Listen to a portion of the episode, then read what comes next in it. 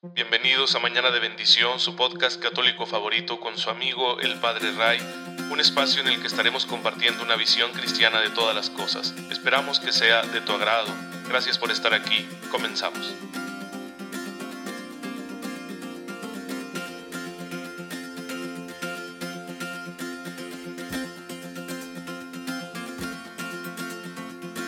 Feliz lunes tengan todos y cada uno de ustedes, queridos hermanos. Gracias por estar aquí en Mañana de Bendición, su podcast católico favorito y con la mejor actitud para iniciar esta semana, esta jornada laboral, pues de la mejor manera posible, como al Señor le gusta y que para eso contamos con su gracia. Ya saben que mi mejor deseo para todos ustedes es que tengan una fe muy viva, que les permita descubrir esa gracia de Dios que Él nos entrega amorosamente desde que nos concede estar vivos un día más para que aprovechándola podamos resolver todo lo que se nos presente en la vida cotidiana a la manera de Jesucristo nuestro Señor. Y esto nos hará muy dichosos y por supuesto nos va santificando y la santificación es nuestra meta final, nuestra meta más importante. Y además para ello, pues la iglesia nos presenta el ejemplo de los santos, de forma que nos inspiremos al ir encontrando modelos de vida cristiana en personas de todas las condiciones sociales, culturales, de ambos sexos, de cualquier profesión, que se han entregado al Señor y han conseguido ganar el buen combate de la fe. Y bueno, pues nosotros también queremos triunfar en este combate y podemos inspirarnos en la figura, en la historia de todos estos santos.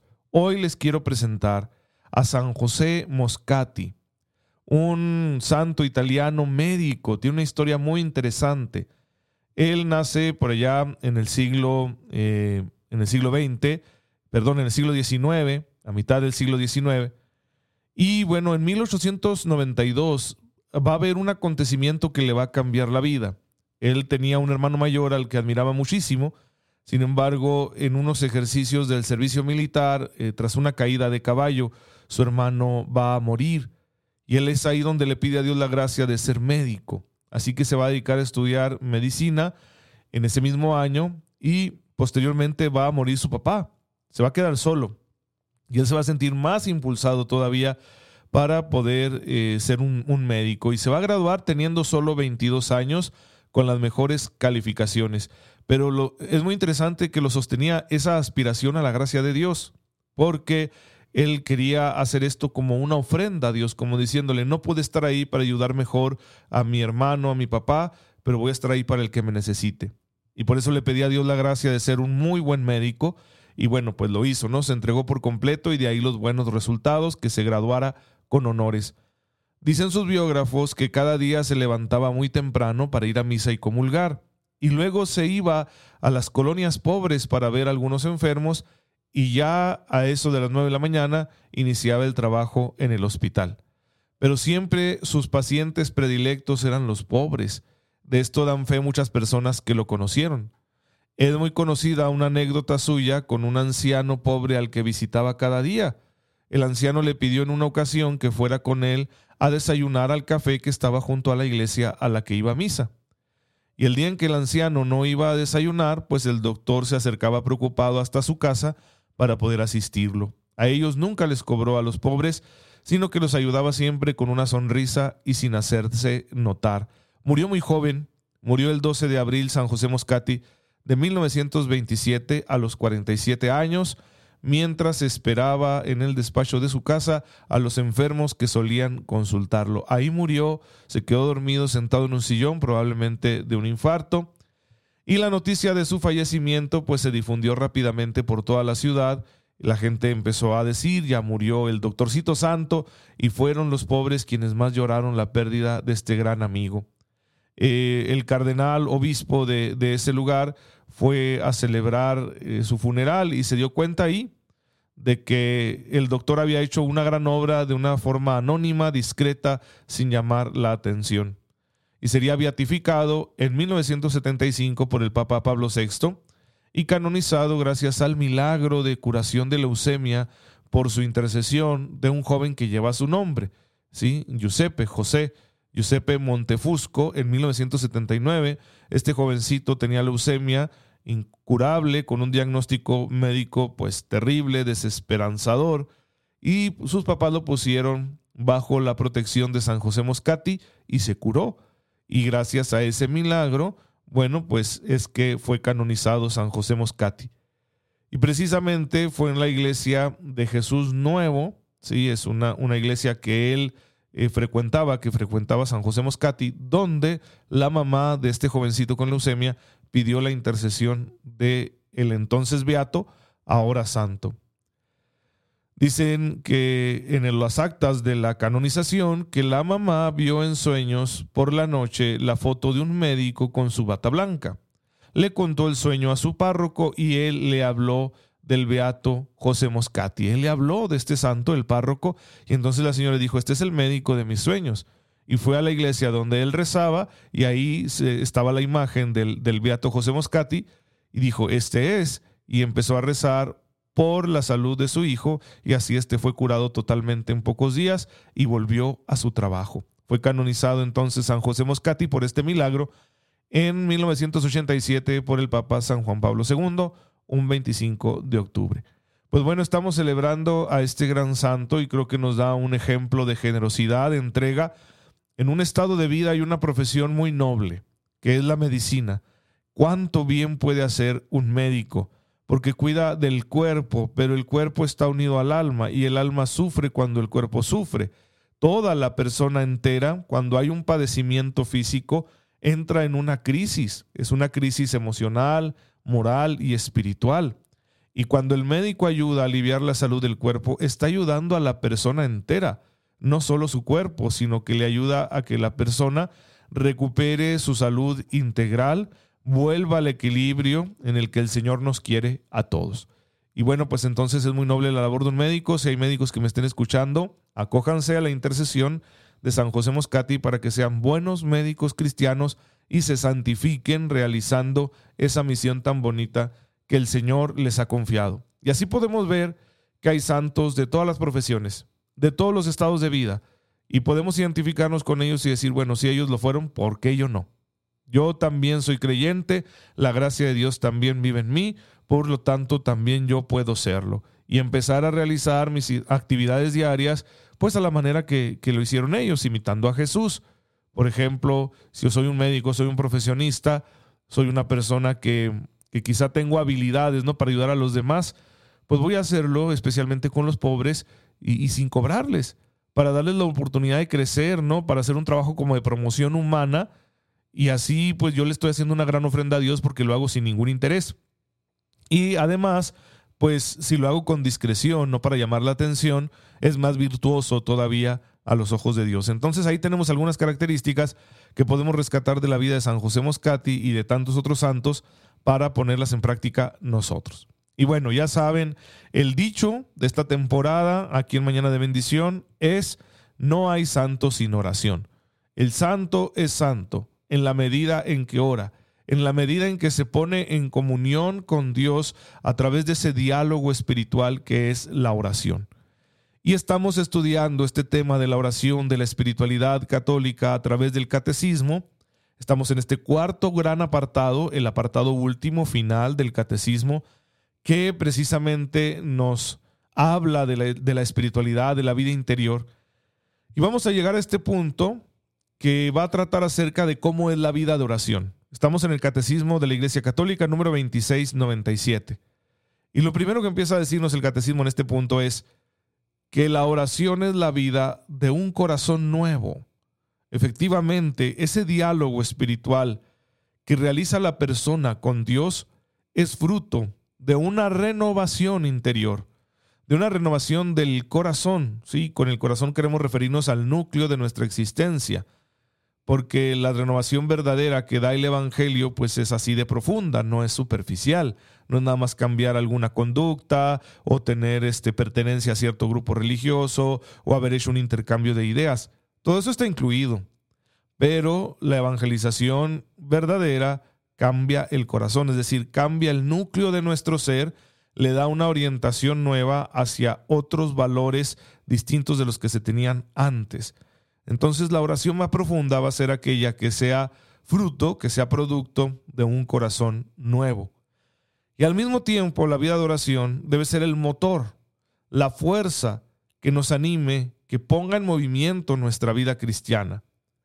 Si no es la oración la que va a estar determinando nuestra vida cristiana, hacia dónde vamos como católicos, pues eh, quizá nuestro apostolado, nuestro servicio de fe, vaya a, ser más bien fruto de, de, motivaciones no muy maduras, como quien anda con mucho activismo en la iglesia, pero porque quiere llamar la atención, porque quiere ocupar un puesto importante, porque así se escapa de las realidades difíciles de su hogar, o porque de esta manera pues manipula ¿no? y se siente bien porque cree que es un líder. Son motivaciones muy equivocadas. Así que la oración ayuda a que nuestro apostolado, nuestra actividad cristiana, nuestro servicio en la iglesia y fuera de ella nuestro servicio al mundo no sea producto de estos motivos inmaduros, sino que sea realmente algo para agradar a Dios, para la gloria de Dios, para bien de nuestros hermanos y para nuestra propia santificación, que son los motivos más puros a los que nosotros debemos aspirar.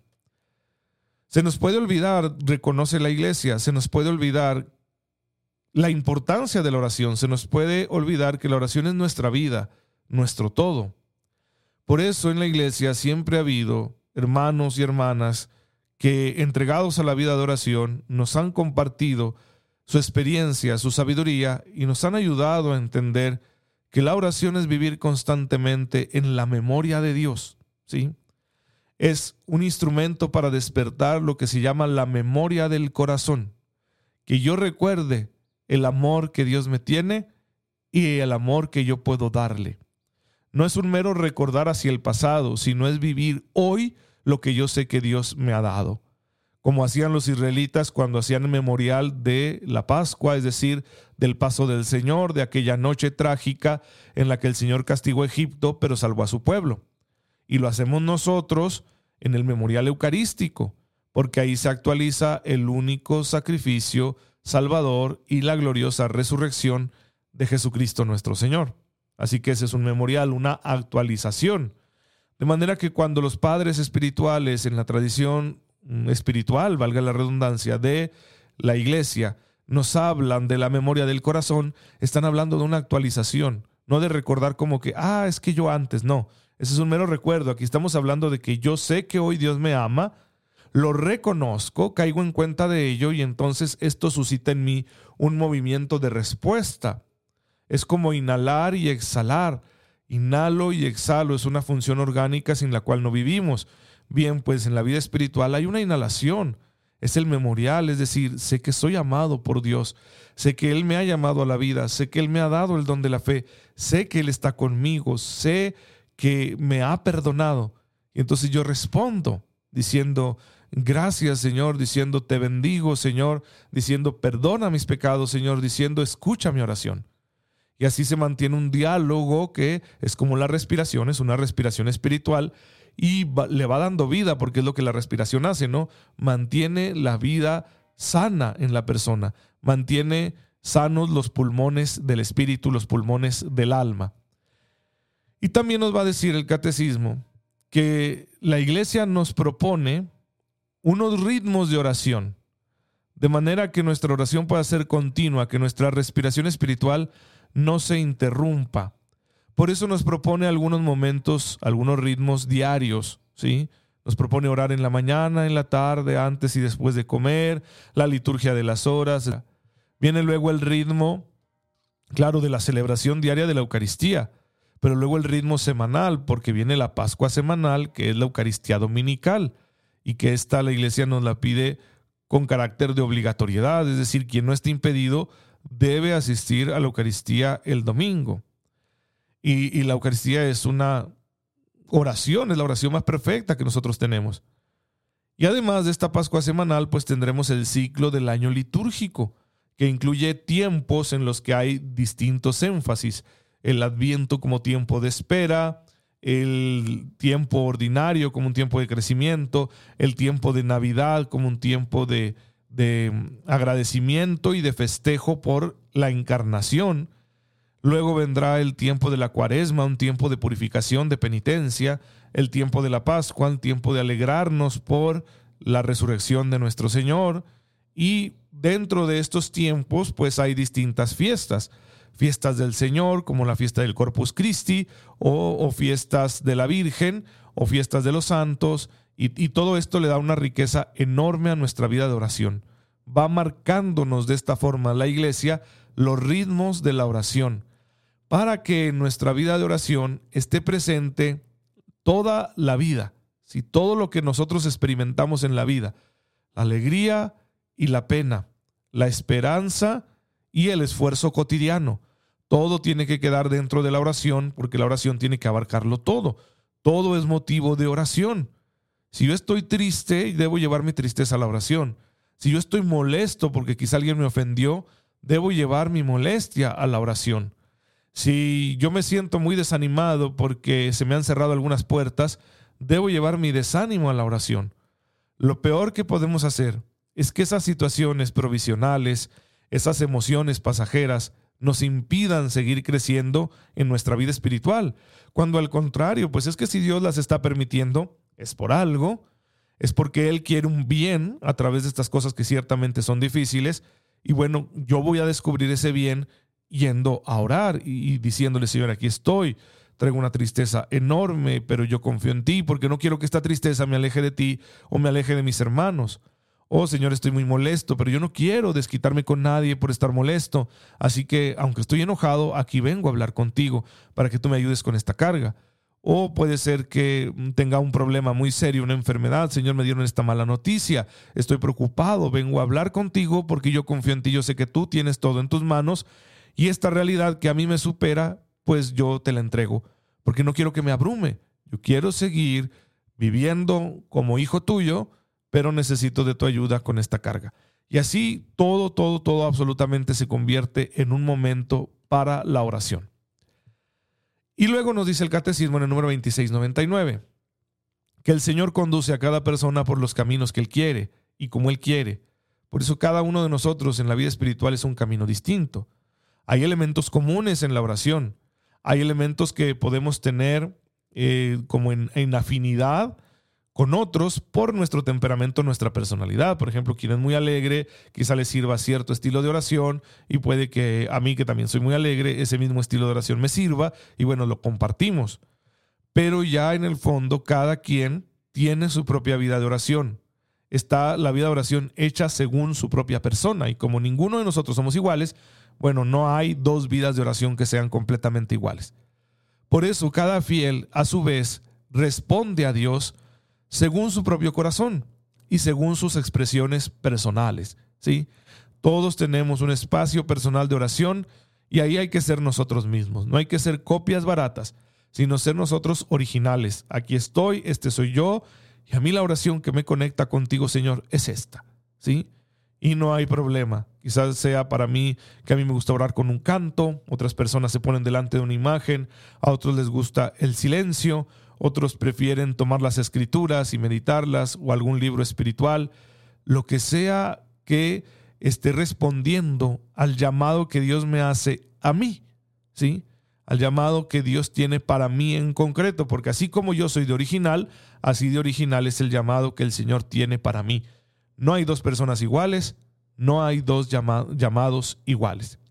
Por eso vamos a encontrar muchas expresiones de oración que claro las podemos englobar en las siguientes tres. La llamada oración vocal, que es hablar en voz alta y dirigirnos a Dios. La meditación, que es repasar en el entendimiento las verdades de la fe, la presencia de Dios para nutrir el alma. Y la oración de contemplación, que es aquella donde en el silencio de mi corazón me concentro tanto en Dios que prácticamente lo veo. Por eso se llama contemplativa y que es la forma más perfecta de oración a la que también debemos aspirar. ¿Cuál es el rasgo común que tienen estas tres formas? Es el recogimiento, ¿sí? Me retiro, ¿sí? de los ruidos, de la mera superficialidad, de la exterioridad, para entrar en mi intimidad y desde ahí estar en la presencia de Dios. Es una actitud vigilante que necesitamos, porque si no nos vamos a distraer. Para conservar la palabra de Dios, para permanecer en la presencia de Dios, necesitamos vigilarnos. Recuerden el consejo de Jesucristo nuestro Señor, velen y oren para no caer en tentación. Pues bueno, hermanos, esta es la catequesis que tenemos de la oración. Espero que les sirva, que les ayude muchísimo y gracias por estar aquí. Padre, te bendecimos porque en tu infinita bondad nos haces capaces de orar Nos has dado un llamado que nos invita a tener un diálogo contigo. Ayúdanos a aprovecharlo y aplicarlo y a obtener los frutos que necesitamos de Él. Por Jesucristo nuestro Señor. Amén. El Señor esté con ustedes. La bendición de Dios Todopoderoso, Padre, Hijo y Espíritu Santo, descienda sobre ustedes y los acompañe siempre. Gracias por estar en sintonía con su servidor. Oren por mí, yo lo hago por ustedes y nos vemos mañana, si Dios lo permite.